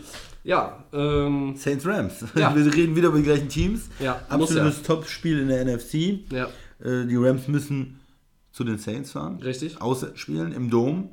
Und ja, das wird äh, ein großartiger Fight. Ein super interessantes Spiel. Viel Offense hoffentlich. Drew Brees, äh, Todd Gurley. Was, was will man mehr? Ja, Camara. Ähm, wie ich die beiden Mannschaften jetzt gesehen habe, würde ich sogar sagen, das ist irgendwo ausgeglichen. Klar, die Rams haben den besseren Rekord, Ja. aber haben sich so mit den Packers ein bisschen schwer getan zu Hause. Es ist auswärts in New Orleans. Ähm, die spielen auch recht gut in letzter Zeit, von daher ist es ein ausgeglichenes Spiel für mich. Ja, ähm, hier treffen die Nummer 2 Offense Saints und die Nummer 3 Offense der Liga Rams aufeinander. Äh, nur die Chiefs machen mehr Punkte pro Partie. Äh, wenn wir das mal zusammenrechnen und würden wieder ein Gewinnspiel machen, dann wäre wohl die magische Nummer 66. Ähm, aber dann könnten wir auch ein Overtime, ha Overtime haben, weil beide 33 Punkte im Schnitt machen. Die, Rams so, äh, die Saints sogar 33,4. Äh, Rams sind ungeschlagen, die Saints mit sechs Siegen in Folge nach der Auftaktniederlage gegen die Buccaneers, die wir auch schon mal angesprochen haben. Äh, seitdem läuft es aber auch bei den Saints. Äh, die haben den Heimvorteil. Ähm, ja, beide haben jetzt sicherlich in der, am vergangenen Wochenende nicht ihr bestes Saisonspiel gemacht, aber sie haben eigentlich doch vieles richtig gemacht, sonst hätten sie auch nicht gewonnen. Ähm, Im Normalfall müsste man eigentlich sagen, das wird ein Spiel mit viel Offensive. Ähm, und da könnten auch, so ähnlich wie bei Rams gegen Packers, die Kleinigkeiten entscheiden. Ne? Vielleicht irgendwie hier und da ein Turnover, der Sack auf dem dritten Down. Ähm, von der Defense her, auch wenn sich die Saints Defense gesteigert hat, dürfte die Rams Defense äh, schon die bessere sein. Ähm, mit Dante Fowler wird es jetzt nochmal ein bisschen gefährlicher. Äh, da ist immer die Frage, wie viel wird er denn schon spielen? Ne? Das ist, Möglicherweise wenig, aber äh, ich glaube, dass er gar nicht spielt, kann ich mir nicht vorstellen. Es ist Dienstag, ähm, du hast jetzt noch bis Sonntag Zeit. Ähm, also irgendwie werden sie ihn, glaube ich, da schon auch schon einbinden, könnte ich mir vorstellen. Ähm, ja, wer ist der Favorit? Sind die Saints Favorit? Ich habe ja gesagt, Packers oder Saints, eines dieser beiden Teams wird die Rams schlagen, weil die Rams nicht ungeschlagen nach Mexico City fahren, um dann gegen die Chiefs zu spielen. Da kommt auch noch das Spiel gegen Seattle natürlich äh, davor, ähm, in Woche 10. Ähm, ja, keine Ahnung. Boah, wenn ich Buchmacher wäre, was würde ich denn da machen? Weiß ich nicht. Saints plus 2, irgendwie so? Keine Ahnung. Christian. Ja, ich sehe es echt ausgeglichen, habe ich ja gesagt. Also für mich die Rams etwas besser von der, von der Statistik her, die Saints ähm, zu Hause. Ja, ich kann mir vorstellen, dass die erste Niederlage auch für die Rams wird. Ähm, ja.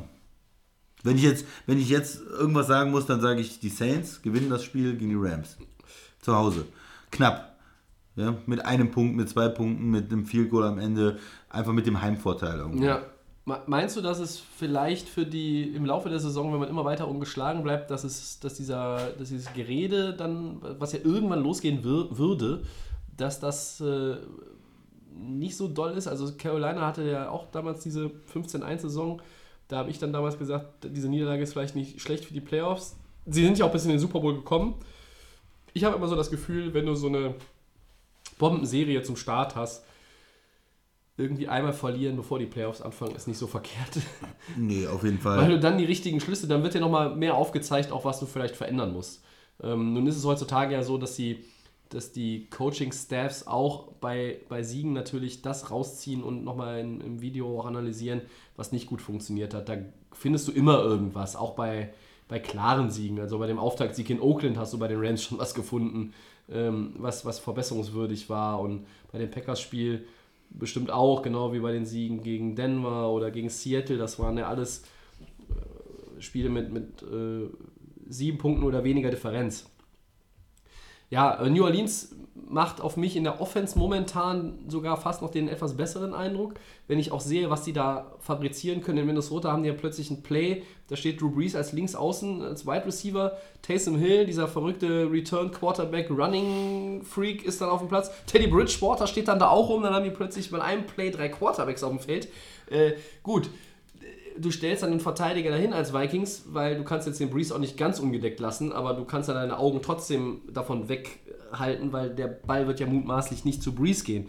Das sind da so Sachen, aber die Saints sind dann äh, nicht weniger variabel und, und trickreicher als es McVay und die Rams sind und das könnte ganz interessant werden. Vielleicht sind es nicht die Special Teams, sondern vielleicht sind es ja die Trick Plays oder so, die den Ausschlag geben. Ich glaube, es sind Nuancen, ähm, aber ich würde dir zustimmen und sagen, Saints weil zu Hause und irgendwann sind die Rams mal fällig. Ja. Und wenn sie da nicht aus Verlierer vom Platz gehen, dann nur noch in Mexico City gegen die Chiefs. Dann spielen sie auch nochmal gegen die Eagles, aber das sind nur noch diese drei Spiele für mich. ja, aber du Frage kannst auch, für Niederlage. ja, aber du, nein, Niederlage, du kannst in der NFL auch mal ein ganz dummes Spiel verlieren gegen Division, äh, Seattle ähm, oder hast einen schlechten Tag am Ende. Nur, ich glaube, dieses Gerede mit 16-0, das macht erst ein Problem, so wenn du 10 Siege hast. Oder also so im, im letzten Teil nicht, ne? äh, Ja. der Saison. Ja. Im Moment äh, ist es, glaube ich, noch okay. Du versuchst jetzt noch weiterzukommen und bis zu dem, dem Mexico City Game auf jeden Fall. Ähm, wenn sie bis dahin alle geschlagen haben, dann wird das Gerede richtig losgehen. Ja. Aber im Moment ist es einfach ein schweres Auswärtsspiel. Ähm, ja,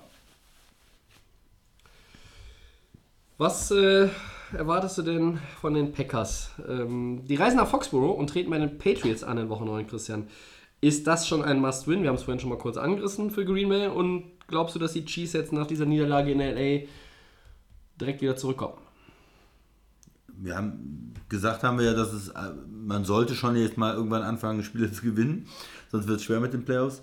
Ähm, New England ist ja in einer komfortablen Situation, die hatten ja am Anfang der Saison ihre Probleme, sind jetzt in einer schönen Siegesserie, ähm, haben auch gegen die, die Bills wieder gewonnen, das ist jetzt nicht immer absolut äh, super dominant, aber die spielen ganz locker ihren Stiefel runter, so eine typische New England-Saison. 6-2, ne?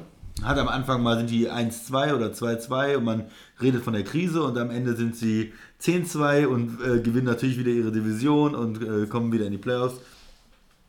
Ja, und von daher haben die auch nicht äh, großen Druck. Die spielen zu Hause. In Foxborough ist ja immer besonders, ähm, besonders schwer, auch für die Auswärtsmannschaften zu bestehen. Ja, Green Bay, was erwarte ich von denen? Die haben ja kein schlechtes Spiel gemacht gegen die Rams. Von daher äh, bleibt zu hoffen, dass sie auch gegen äh, New England äh, im Spiel bleiben, die, dass die Defense so gut spielt wie gegen die Rams und dass dann äh, vielleicht die Chance da ist, für diese, das Spiel zu klauen am Ende mit einem, mit einem Drive, wie es jetzt gleich gegen die Rams möglich gewesen wäre, wenn man keine Fehler macht, wenn man mit dem Special Teams auch besser spielt, die Details auch wirklich ähm, daran arbeitet, dann kann man, kann man vielleicht was reißen, aber Patriots Favorit, schweres Auswärtsspiel. Ja, Patriots sind, glaube ich, Favorit, weil sie zu Hause spielen. Es ist überhaupt erst das Klar. zweite Regular Season ein Duell. besseres Team im Moment, muss man einfach sagen. Das ist so, ja. das ist so. Ja. Ähm, zweites Duell zwischen Brady und Rogers gab es im November 2014 schon mal. Damals haben die Packers 26-21 gewonnen. War zu Hause, glaube ich. Ähm, ja, war in Lambeau Field, ja.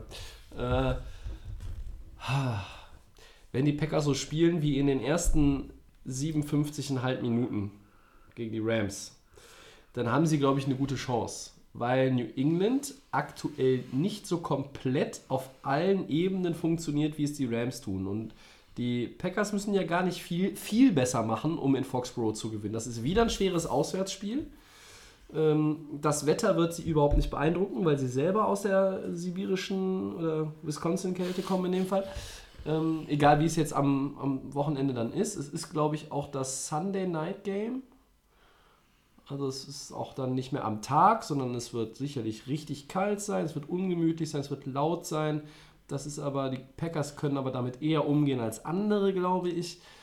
Ähm, der Druck, den sie auf Goff hatten jetzt, wenn sie das projizieren können auf Brady, dann haben sie eine richtig gute Chance, das Spiel zu gewinnen. Auch wenn sie in meiner Meinung nach genau, wie du es sagst, der Außenseiter sind.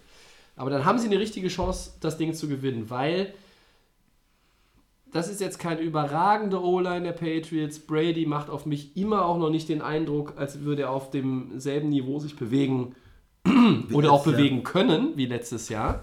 Ich glaube, da ist einfach ein Stückchen schon, nicht wegen des Alters, sondern einfach, das funktioniert dieses Jahr, dieses Jahr insgesamt aus für mich noch nicht erklärlichen Gründen nicht so gut in der Offensive, wie es 2017 war.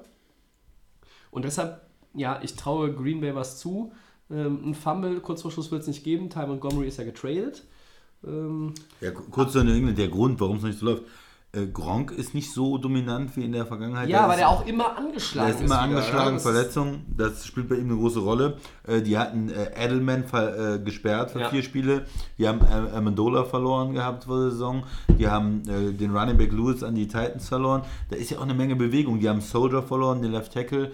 Das muss ja alles erstmal ersetzen und Ja, und dann die anderen Leute, der Chris Hogan, wo viele gesagt haben, der ist jetzt hier der Nummer 1 Receiver, bevor sie Josh Gordon geholt haben, der dann aus disziplinarischen Gründen im letzten Spiel dann auch teilweise bei einigen Angriffsserien nicht eingesetzt wurde, wenn ich das richtig im Kopf habe. Äh, Chris Hogan spielt Grotte. Äh, Dann wurde jetzt auch viel der, bei der Trade Deadline noch spekuliert, holen die Patriots noch Verstärkung auf Receiver, haben sie nicht. Ähm, das stimmt, da, da, einiges liegt da auch in, noch im Argen. Also, ne, da sind viele, viele Bausteine, dann hast du die Baustelle geschlossen, aber dann kommt hier noch eine andere wieder, da ist der eine angeschlagen. Sonny Michel ist dann jetzt auch irgendwie nicht dabei gewesen. Ja, das ist bitter. der ist halt ein richtig guter äh, Griff gewesen als Late First Round Pick der Patriots, der Running Back. Ähm, da hast du recht. Äh, trotzdem, trotz all dieser Problemchen sehen wir beide die Patriots im Vorteil. Absolut, ja. Würdest du denn die Packers im Vorteil sehen, wenn das Spiel in Green Bay wäre? Auch nicht, ich sehe schon. Auch nicht wirklich, nee. Okay. Da wäre es natürlich knapper, aber äh, einfach von, von, von der Geschichte jetzt der Saison, äh, von den Leistungen, muss man einfach sagen, dass Green Bay der ähm, schlechteres Team ist, äh, noch Ja. nicht richtig komplett gespielt hat. Und die haben natürlich auch einen Wahnsinnsvorteil auf Coach. Die haben den besten Coach der Liga, ja, in New England. Und das zeigt sich dann oft auch in Spielen, in, in kleinen Details, in, in Aktionen, Special Teams, in Einstellungen. Ähm, und ja, ich denke, dass ähm, New England das Spiel knapp gewinnen wird. Okay. Äh, dann frage ich dich mal, welches weitere Week 9 Matchup ist für dich denn äh, darüber hinaus noch interessant und warum? Ja, ganz klar für mich. Das Thursday, sticht, Thursday Night Game wahrscheinlich. sticht ne? raus Baltimore gegen Pittsburgh. Ja, Sticht okay. für mich Aber einfach ich dachte, du nimmst das äh, Thursday Night Game. Was war das nochmal? Äh, Oakland gegen San Francisco? Ist das richtig? Ja, Ja. ja, ist richtig.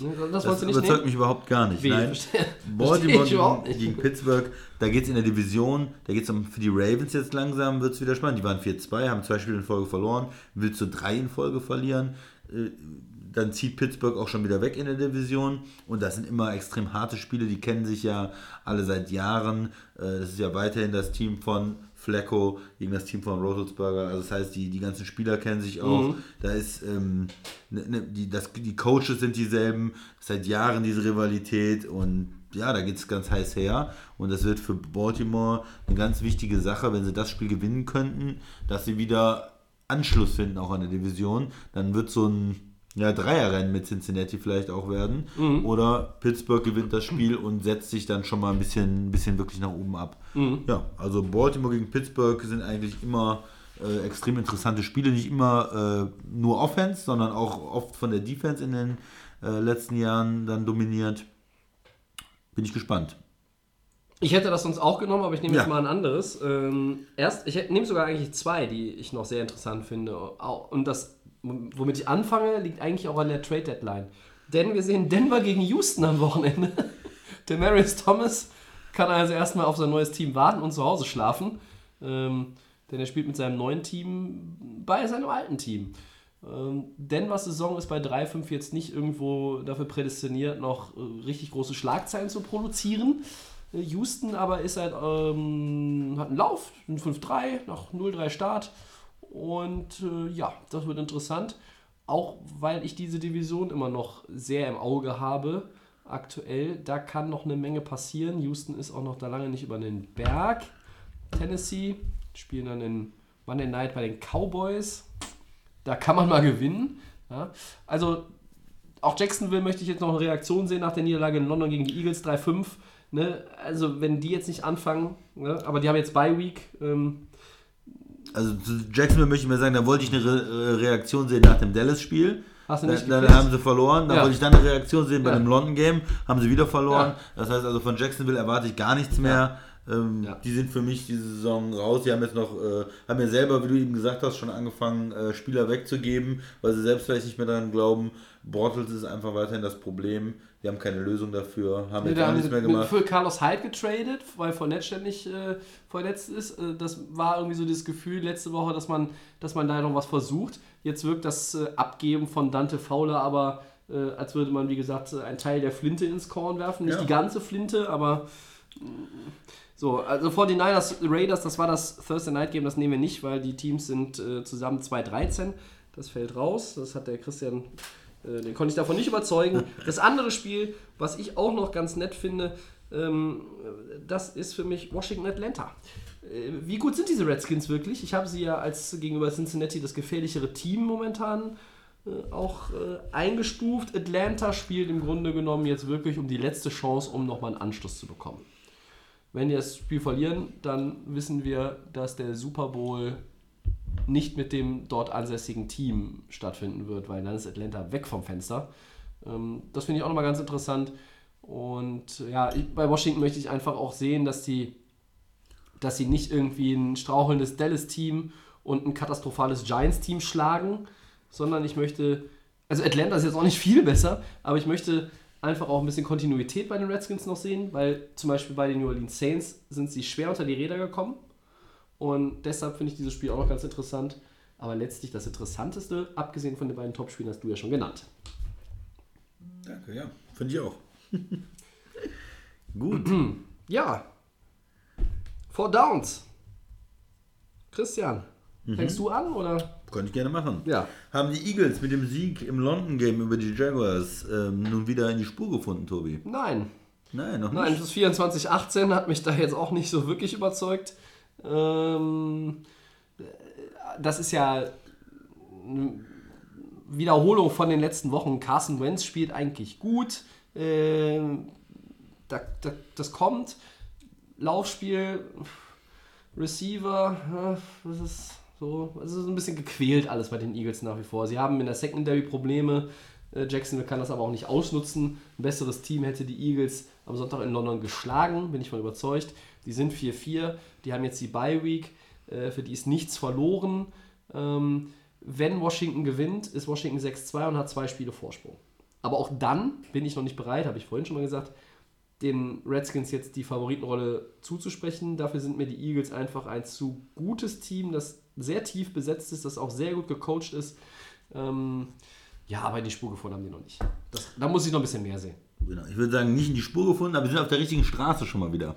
Also es ist schon mal, das geht schon mal in die richtige Richtung. Das war ein ganz wichtiger Sieg.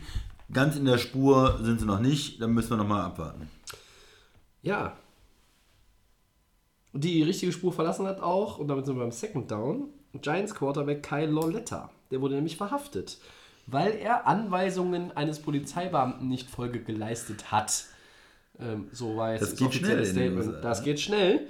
Ähm, ich glaube nicht, dass das jetzt irgendwie ein richtig Big Deal ist und der Mann hinter schwedische Gardinen wandert, aber Christian, meine nicht ganz ernst gemeinte Frage, bleibt Eli also doch noch ein bisschen länger der Starter?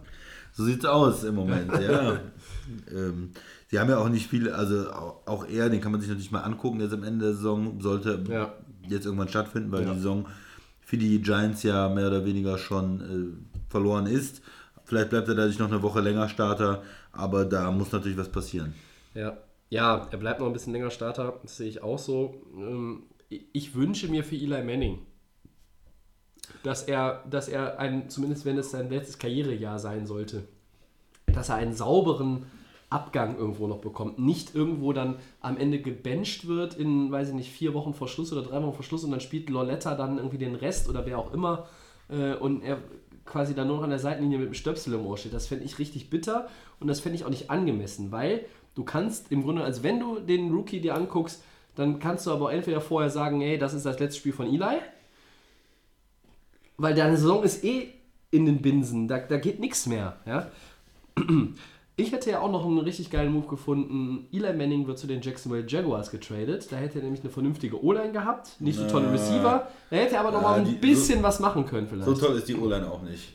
Besser als die von den Giants. Ja, vielleicht besser. Aber Ja, damit sind wir nämlich beim dritten Down, Christian. Ja. Wenn der Quarterback leidet, welches Team hat denn aktuell die schlechteste O-Line der Liga, Tobi? Ich weiß, welche du jetzt nennen würdest und müsste eigentlich jetzt die Giants nennen. Ich sag jetzt aber einfach mal, Houston ist die schlechteste O-Line. ähm, die haben fünf Siege, aber die sind, ja, 26 Quarterback-Sacks für Deshaun Watson oder gegen Deshaun Watson ist ein bisschen viel. Vor allen Dingen, wenn man das hochrechnet, ist das über 50 für die reguläre Saison. Für ein Team, das auf Playoff-Kurs liegt. Ähm, wow, grottig. Du nimmst die Giants wahrscheinlich. Ich nehme dann die Giants. Also sonst hätte ich auch gerne Houston genommen. Ähm, Ich finde, Buffalo ist vielleicht auch noch irgendwo in der Verlosung drin gewesen für mich. Die, äh, aber Houston und, und die Giants sind da ganz weit oben dabei. Ja.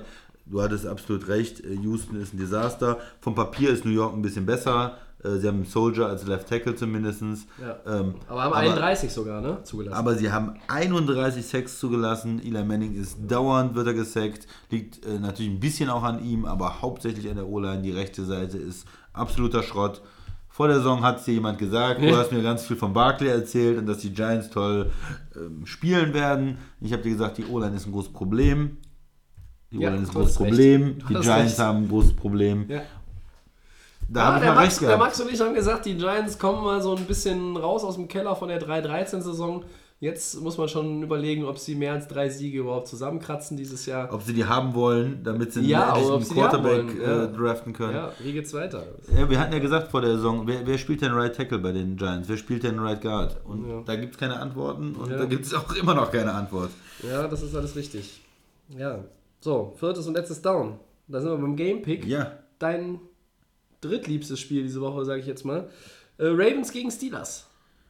Wen hast du? ich sag die Ravens. Die Ui. gewinnen jetzt mal wieder nach den zwei Niederlagen und halten die Division damit ganz spannend. Dann gehe ich doch einfach mal Ja, das Mit den Steelers. Sicher. Dann gehe ich heute den Steelers. Äh, ich gucke mal auf unseren Zettel und der gibt mir auch recht. Ähm, ich bin bei den Game Picks von Dealer of Game bisher 11-3. Ja, Tobi, das ist doch deine Statistik, da müssen wir mal gleich mal nachgucken. Ob Ja, das du kannst es stimmt. gleich selber ausrechnen. Das, das kann, kommt mir komisch vor. Ja. Ne? Du schreibst das jetzt drauf, hier 11-3. ja. Hm. Ja. Ja, ist gut. Wir haben auch hier 0-0 geholt auf Island beim Tabellenführer. Du bringst hier die Schafe rein. Ja, also ich bin 11-3, der Christian ist 8-6, der Max, der nicht äh, immer äh, dann da war für die Gamepicks, ist 3-4, der Sascha 2-1. Ähm, ja. ja dann ist ja 11-3 eigentlich- ist schon nicht schlecht. Ist schon ganz Ja, gut, ne? Ja. Ja. Und einen hätte ich sogar noch mehr gehabt, aber da hast du mich ja irgendwie hier gegen die Browns, äh, als sie das erste Mal gewonnen haben, gegen die Browns reingezogen zu tippen, ne? ja. Ja. Halt Aber jetzt tippst du bestimmt häufiger für die Browns, weil die ja Hugh Jackson jetzt los da musst du halt eine eigene Meinung haben, Tobi. Ja, ja. Bitte. Ja, ich bin hier nur der Host. Ja. Für Meinungen seid ihr zuständig. Ne? Gut. Ähm, den Zwischenstand haben, wir auch vorgelesen, richtig. Dann sind wir ja am Ende von Delay of Game. Du erzählst dann mal ganz viel am Ende vielleicht. 47. Ja, ich kürze das, glaube ich, inzwischen sogar ein bisschen ab im Vergleich zu früher. Wir hoffen, ihr hattet Spaß und habt euch gut unterhalten gefühlt und seid bis zum Ende drauf geblieben. Äh, keine Fragen mehr offen geblieben. Wenn doch, dann könnt ihr uns schreiben bei Twitter oder Facebook at Delay of Game NFL. Unseren kostenlosen Podcast gibt es bei Soundcloud, bei iTunes und bei den Kollegen von. Ist Fan FM. Ich bedanke mich an dieser Stelle wie immer beim Christian. Sehr gerne. Wir sind nächste Woche wieder für euch da. Aller Voraussicht nach wieder am Dienstag. Dann zu 90% auch wieder zu dritt. Wir wünschen euch viel Spaß mit Woche 9, den Top-Spielen oder auch den Schrottspielen. Sucht es euch aus, guckt Red Zone oder alles. Bis dahin. Ciao.